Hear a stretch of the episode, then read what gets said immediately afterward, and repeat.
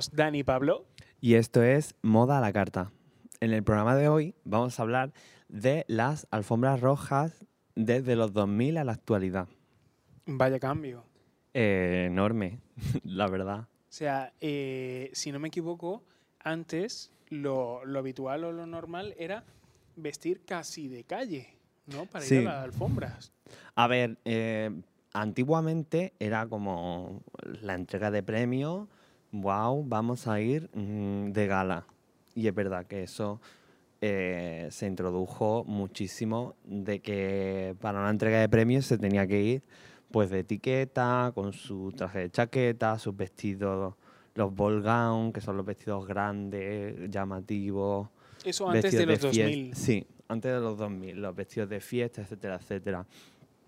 Pero en los 2000 llega una vertiente que no entiendo por qué, bueno, viene influida por la vertiente estilística de los 2000, pero no sé cómo pasa de eh, ir tan arreglado para una entrega de premios a acabar viendo a Beyoncé en una entrega de premios con vaquero, en, un vaquero. O a, Rihanna, eso, en vaquero y con un vestido. Seguía la línea estilística de los 2000, pero era como... La etiqueta eh, se perdió por un momento. Como, ¿qué ha pasado? Claro, sobre todo en las entregas de premios de música, era como se había perdido por completo, porque en las en la entrega de premios de cine siempre suele ser como que muchísimo más formal, no suele tan- ser tan extravagante, la gente no viste tan... Hay más dress code también. Claro, el dress code no es Monster High, como, como en la entrega de premios eh, de música. Pero es verdad que en, en los 2000, en la música, como que la las alfombras rojas siguieron mucho la línea estilística de, de esa época y por eso tenemos tantas referencias. Yo creo que puede ser que la MTV haya tenido un papel muy importante Sí, en la época, porque yo creo que la MTV sí, sí, sí.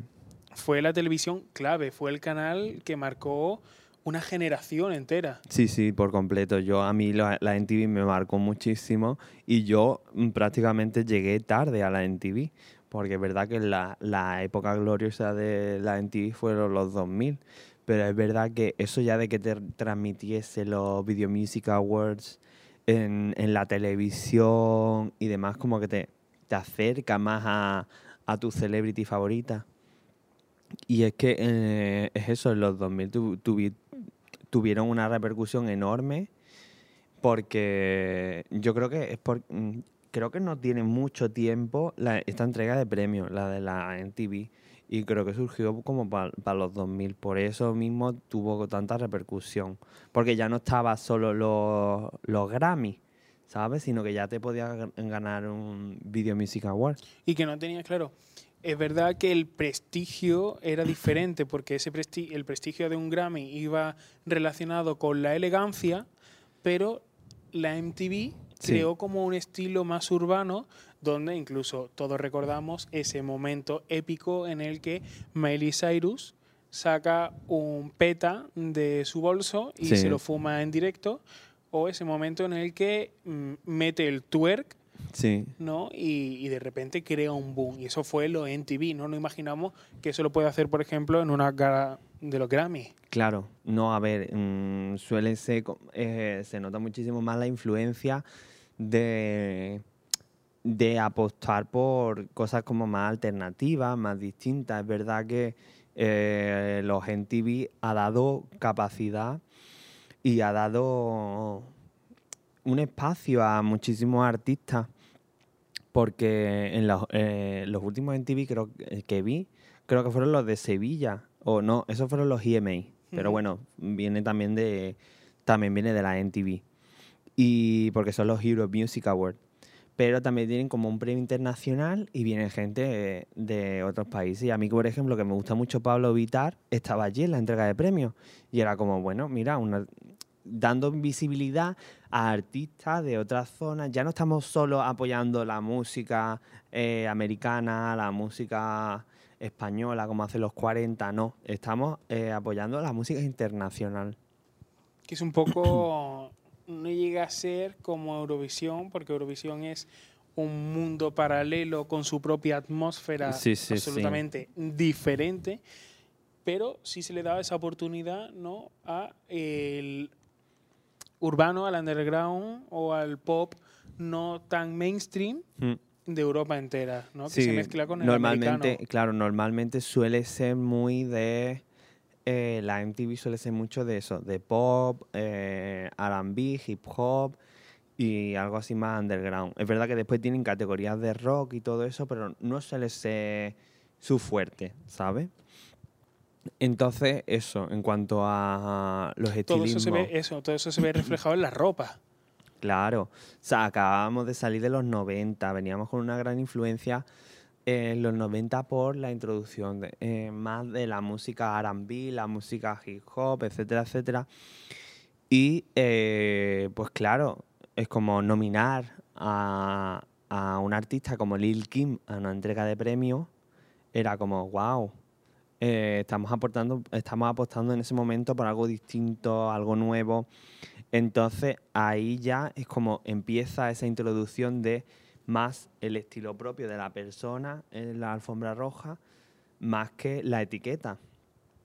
Y después ya eh, las tendencias, más que otra cosa. Y entra un poco también, yo creo que el si sabes cómo me pongo, ¿para qué me invitas? Es decir, Claro, si sabes cómo va a vestir X rapero o X persona, sabes cómo va a recoger ese premio, porque no va a ir a recogerlo vestido de otra forma que no sea su estilo. claro, Entonces claro. yo creo que ahí también se va metiendo un poco el visibilizar las diferentes maneras de recoger un premio y ir a una alfombra, que era una oportunidad que te daban unos premios como los MTV y no te daban unos Oscars. Claro, claro, es que a los Oscars no te...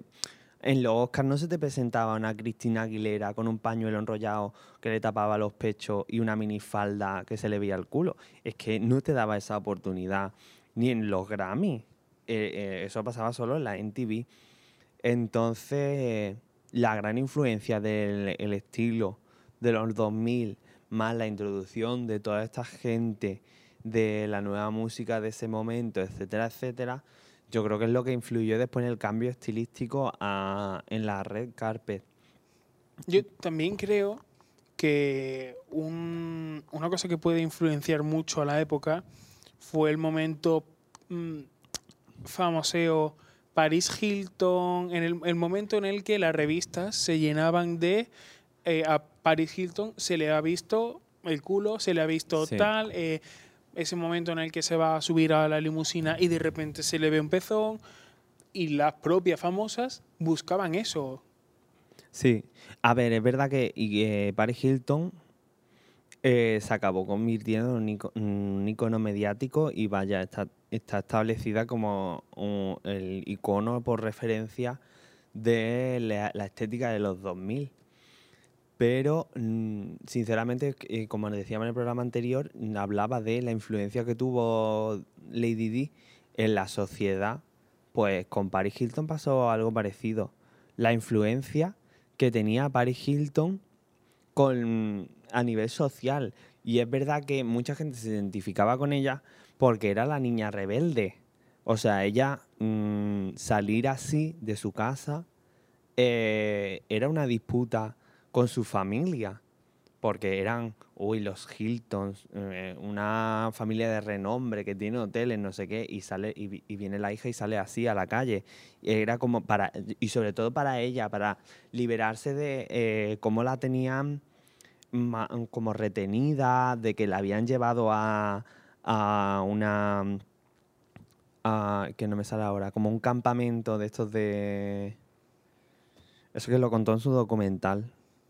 Sí, que la Eh, tenían muy encorsetada, en sí. un estilo de vida, en una apariencia Claro. que tenía que dar. Entonces ya eh, ella para romper con todo pues era eso, se escapaba, salía de fiesta, se drogaba eh, y entonces eh, empezó a la gente a moverse muchísimo con- por ella y bueno, de, de- a partir de ellas nace lo que viene siendo la It Girl, que es como la, la obsesión por una única persona, su estilo de vida, su forma de ser, su forma de vestir, etcétera, etcétera. Y mm, cuando eh, surge eh, muy fuerte el fenómeno paparazzi detrás de una celebrity, de a ver qué hace, dónde está, eh, con quién está. ¿A dónde va? O sea, el, el momento de, de un gran auge de la prensa rosa. Y de hecho, el rosa y los vaqueros son como súper referentes de los 2000, ¿no? Sí, sí, sí, es, como está súper establecido, porque era, era eso, o sea, cosa que se ponía Paris Hilton, era cosa que se ponía de moda. Y claro, a Paris Hilton no, o sea, no estaba solo ella, a Paris Hilton la rodeaba Britney Spears, estaba Lindsay Lohan, estaba Cristina Aguilera y pues toda, todo este círculo se iba moviendo y toda su imagen estilística Mm, como se movía en esa época, era la influencia de ese momento. Entonces yo creo que por eso llegó, llegaron a las alfombras rojas mm, a vestir de, todas estas formas. Ya después es verdad que eh, informándome de la gran diferencia de cómo eh, era la alfombra roja en los 2000 a cómo avanzaron a día de hoy, eh, una de las que cambió por completo el panorama estilístico fue Lady Gaga. Cuando llega Lady Gaga al mundo de la música, eh, con su estética tan marcada y de repente aparece tan estrafalaria a la entrega de premios, etcétera, etcétera, fue como un, no sé, fue una, llama. Prendió una llama y fue como mm, a las demás celebrities, ponerlos las pilas, eh, tenemos que llamar la atención, porque era como, en ese momento ella ocupaba todos los periódicos, para bien o para mal, todos los comentarios eran de Lady Gaga esto, Lady Gaga lo otro. Así lo refleja ella después en su videoclip de paparazzi. Eh, entonces, ese boom que pegó estilístico hizo que el resto de celebrities también cambiasen su visión en la alfombra roja y de pasar a una Rihanna que eh, su primera aparición en la alfombra roja era eso, con vaqueros, crostos, vestidos, a mm, irte vestida de gala y ser una de los, uno de los referentes estilísticos actuales más importantes que, que existe en el mundo de la moda. Claro, ese fue el cambio, ¿no? sí. Mm, ¿Tú crees que las marcas eh, también participaron en ese 2000 o fue a raíz de ese cambio cuando ya las actrices, las modelos, las cantantes sí se preocupaban más por ser la portada? A ver, yo creo que, eh, por ejemplo, Marc Jacobs con Louis Vuitton tuvo muchísima influencia en los 2000 por sus campañas y Gucci también con Tom Ford, todas las campañas que creaban, los conceptos estilísticos que había detrás, etcétera, etcétera. Eh, el famoso traje de terciopelo rojo de Gwyneth Paltrow en una entrega de en una entrega de premios de Gucci y demás todo eso también crea un concepto detrás eh, y que va moviendo eh, todas esas firmas para que esa después esa celebrity después acaben vistiendo así en la alfombra roja entonces yo creo, eh, siempre el, el, punto principal, al fin y al cabo, está en la mente pensante, en quién ha introducido eso, quién ha sacado eso, ¿sabes? O sea, en los 2000 no se vestía así porque sí, sino porque a finales de los 2000 se empezaron a sacar ciertas prendas de ropa, no sé qué, no sé cuánto. Llegó Alexander McQueen con la introducción de los pantalones de tiro bajo, que fue mm, una repercusión muy grande. Ya empezaron todas a llevar la barriga al aire, fuese con lo que fuese, sin minifalda, pantalones, etcétera, etcétera. Entonces fue eh, un desarrollo, pero siempre primero solamente pensante que lo cambia todo ¿sabes? Introduce un contexto nuevo en el que esas celebrities se tienen que adaptar.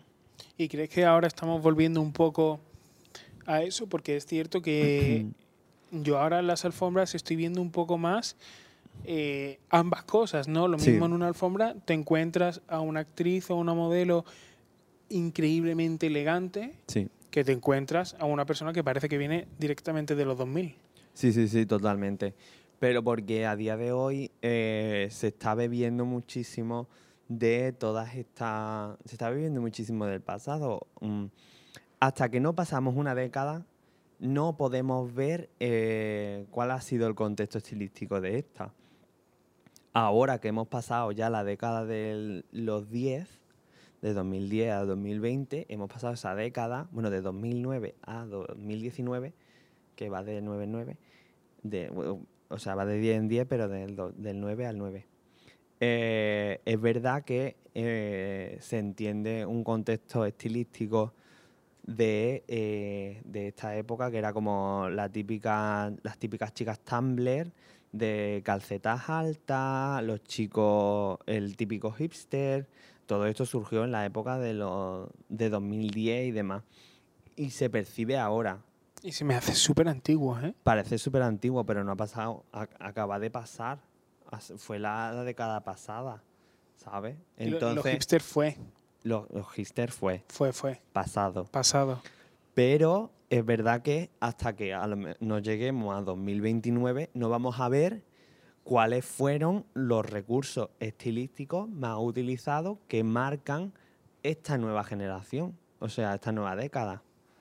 Por- Total que habrá que esperar para, Claro, a- a- para analizarnos. claro, claro. Es que solo eh, es la única forma. Hasta que no pasan las décadas no se puede analizar.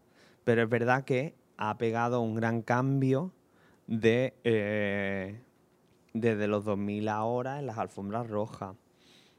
No sé, ese descenso que hubo a la moda más de a pie, ¿sabes? Para que después, es verdad que ya es lo que te digo, después de volver a los grandes trajes llamativos, llamar la atención, ya, ya era el momento. Y entonces era como, uy, hay alguien que quiere apostar por lo raro, lo distinto, quiere llamar la atención. Pues ahí es como después había marcas distintas, ¿sabes? Surgieron nuevas firmas por las que apostaba nuevas, mm, más gente. Y, y así es como se va moviendo después básicamente el mundo de la moda. Es Cuando- todo un poco cíclico, ¿no? Claro, no, esto todo constantemente es cíclico. Pero cuando una celebrity te acaba apostando por una marca, una firma nueva, eh, le está dando voz a esa firma. Y entonces al final puede hacer, puede acabar de que esa firma se convierta en una nueva firma mainstream. Total. Pues vamos a acabar un poquito el, el programa. Eh, ¿Cuál es el mensajito, el lemita, Hoy, hoy, hoy. el lemita de hoy? Yo creo que el lema de hoy es eh, el rosa es bien, ¿Es bien? eh, los vaqueros es bien, Y Free Britney. Free Britney. Free Britney. Free- ese es el mensaje de hoy, Free Britney. El mensaje de hoy, Free Britney. ¿Cómo que no? Claro que sí. Así que Ah, chao.